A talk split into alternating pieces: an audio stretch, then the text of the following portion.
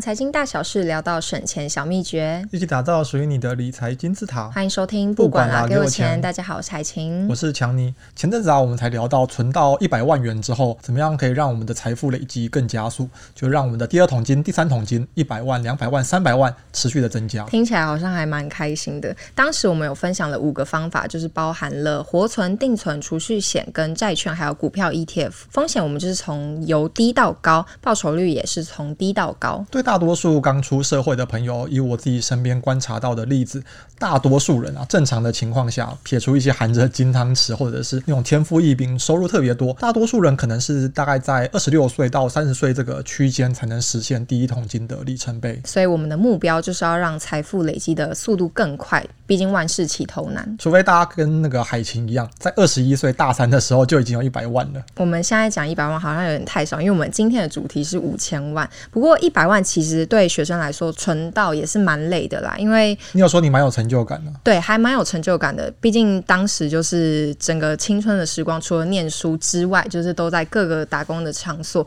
不过其实这也是个人的选择啦。今天啊，我们决定不要再聊这么小家子气，不要再聊一百万，一百万，不要让贫穷限制我们的想象。今天我们来看一下另外一个世界的例子，因为我们最近有在网络上面看到一个还蛮有趣的讨论，就是觉得很适合拿来跟大家分享，就是看看不同角度的生活。搞不好啊，这种例子反而更吸引人，因为我们都向往有钱人的世界，或者说喜欢做梦。对，有一天我们存到这个钱，就会用得到这一集了。就是梦里什么都有。这个网友的文章标题就是说，定存五千万是不是就可以躺着不用工作了？内文的大意就是说，假设他今天有现金五千万，然后他拆单定存到银行里面。这边我补充一下，他会选择做拆单，是因为银行啊，针对大额存款都会有限制。大额的定存啊，其实它利率是比较低的，常见现在可能是五百万吧。呃，虽然一般人我们都存不到这么多钱了，但假设你今天真的有比较大笔的需求，记得拆成多笔，你只要把五百万拆成小笔的一百万、一百万、一百万之类的，变成多笔存，就会是正常的定存利率了。这是一个小细节要注意。那这个网友说，那五千万定存，每年光是利息的收入就会有大约七十万元，哇，这个钱大概就是跟企业的中介主管的薪水好像差不多喽。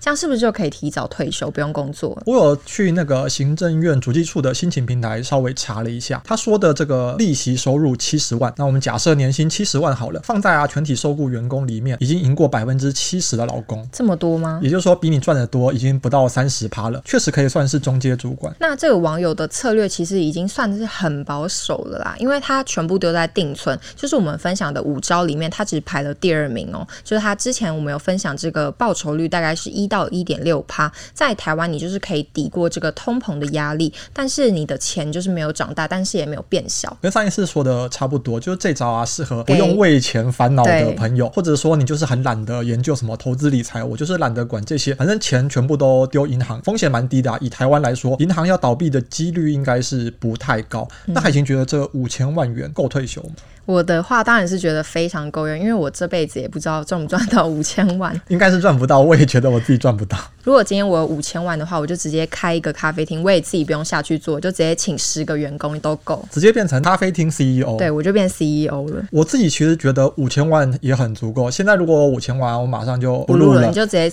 跟老板说拜拜，我要回家。老板拜拜。哎、欸，这样我们的节目主持人就直接出缺，就是大家有兴趣的话，可以来应征抢你的位置。福利就是可以跟海琴一起主持节目。可是有个最大的问题，就是我现在还没有五千万，所以走不了。是大家的问题，就是我也是有这个烦恼。那就是等如果我们之后有中乐透的话，就是再跟大家分享。你、欸、搞不好真的是你先中，然后就去开个咖啡厅，我就在那边看有没有人来应征这位主持人。没有，我们真的不要再继续做梦，因为我们也没有买乐透。天下没有白吃的午餐嘛，就是做人还是要脚踏实地一点比较好。就是我们继续说回这个五千万网友的例子，这个名称好惊人哦。照他发文的叙述啊，他说一年利息七十万就够过生活了。那我们再帮他。算的宽松一点好了，一年给他八十万，这样平均一个月啊，等于有六万六千六百六十六元可以花，很多。就算他什么事情都不做，无脑的就是花钱，也不要什么存银行了，走出门太麻烦了。反正我五千万全部都堆在床上，全部撒在床上，需要用钱就抽个几张拿去花，那也够他用个六十二点五年。哇，那不知道这个网友他现在几岁？因为如果是三四十岁的话，他现在就真的可以勇敢躺平，就不用下床了。哎、欸，真的，这就是五千万元的力量。其实真的是很夸张，因为五千万元对绝大多数的普通民众来说，就是真的是一个非常遥远且巨大的数字。加上我跟强尼都没有这么有钱过，我们真的不了解，就是这这个生活模式是怎么样，所以我们只能借鉴我们现在的生活模式去套用的话，是真的很够了。我们是小资穷人的视角，小资穷人的视角。那我们今天其实就可以结案了，答案就是五千万元是非常够用，可以退休的。好像有一点太草率了，因为我们现在时间还有一半，就是我们还是要继续跟大家分享知识，不然会拿不到主持费。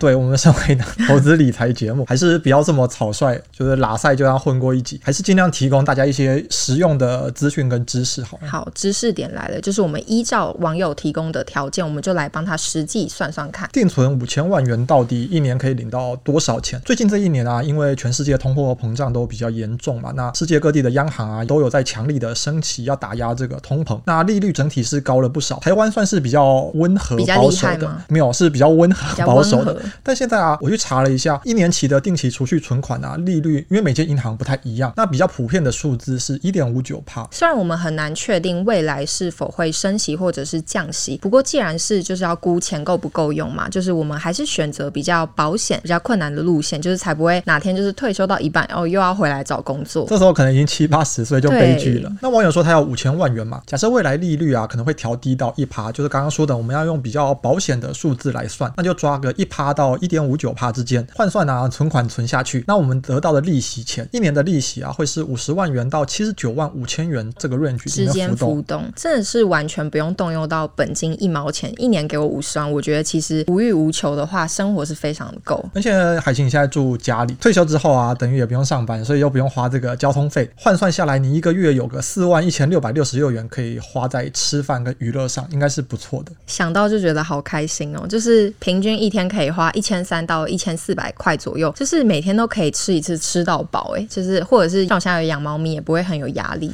那接下来啊，我就来跟听众分享一个可以判断自己钱够不够用、够不够退休的方法，大家都可以自己来做试算、来做评估。对，笔又要拿出来开始试算了，就是一定不会需要到五千万才能够退休啦，因为这样真的太困难了，不然我们一辈子都要工作到死。这个方法，有个名词叫做四趴法则。其实大家如果要简单去理解，只要记得一个公式就够了，就是我们去算一下一年需要的花费乘上二十五倍，那得到的数字就是你退休需要多少钱。像我平常比较没有花钱去买奢侈品，比较吃苦耐劳，又住家里，所以就不会花到很多钱嘛，所以就觉得一个月如果有三万块就已经非常非常够用了。对我来说啦，就是换算成一年就是三十六万，然后再把一年的需要的总花费乘二十五倍，就会等于是九百万。听起来是蛮容易的哦，意思是你有九百万，现在就可以准备离职了，三十七岁搞不好就可以实现。对，加上扣掉原本有的存款，速度应该是可以提升的非常快，应该不用三十七岁，可能九百万的话，三十岁应该会有啦。听起来比想象中的容易很多吧？不会是那种五千万一辈子都没有希望的。不过因为每个人对生活品质的追求不一样，你说你可能三万元就够，可是有些人已经结婚了，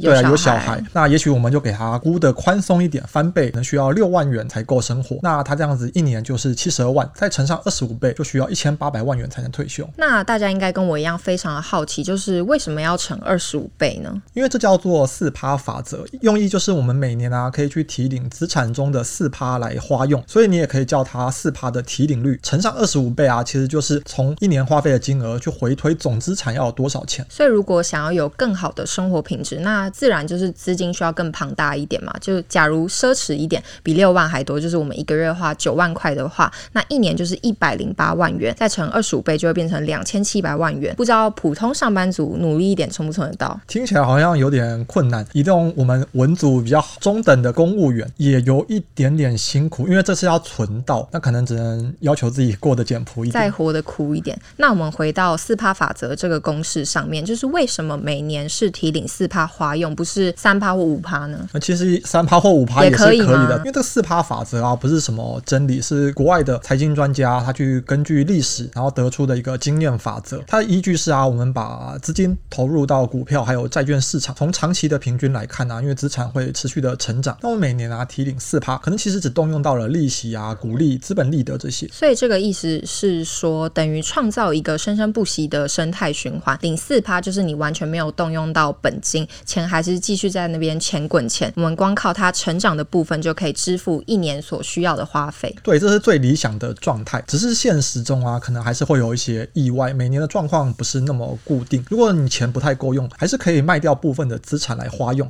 在这个四趴法则的估算下，其实用个三十到五十年。应该都是没问题的。不过你看它的 range 是从三十到五十这么广，就表示其实是有充满一些不确定性了。对，因为一般人退休的年纪大概是六十岁，如果乐观一点就是五十多岁，所以应该是还够用。如果觉得这个四趴的年报酬率是比较乐观，因为不是每个人的投资都会投资。我们之前也有分享过嘛，可能有些人会选择比较保守一点的债券或者是储蓄险，它的股票比例可能没有那么高。那如果我们投资的是比较低风险、保守稳健的投资组合，那可能一年得到的报酬率啊只有三趴左右。那我们啊也可以自行把四趴法则调整成三趴法则。只是这样的准备退休的资金就要比较多了，因为每年的资产只会长大三趴。不过我觉得其实也没有关系啊，退休这种事情就是有备无患嘛，不要变成中间还要回来工作的尴尬状态就好。而且做好最坏的打算啊，才能够真正比较安心的享受未来的生活。那我们也顺便跟听众朋友们分享一个词，就是最近几年还蛮热门的，从欧美流行到台湾，就是如果你逛书局里面，你有看投资理财的书柜的话，应该都会看到，就是很多本的标题里面都有提到这个单字叫做 FIRE。那它四个英文字的首字母就是叫做 Financial Independence Retire Early。翻译成中文啊，其实就是经济独立，提早退休。那其实也有一个比较好记的方法，就是我们要 FIRE 老板。这是一个很台湾式怂购无赖的记忆法。那我相信啊，其实听众都可以用这个四趴法则来估算一下自己需要多少钱才能退休。不过因为有这个投资的加持啊，相信一定能够提早实现这个梦想。我们就一起朝这个 FIRE 的目标前进，一起加油！那我们今天的分享就到这边。如果你喜欢我们的节目，不要忘记留言、按赞、分享。我们下次见，拜拜，拜拜。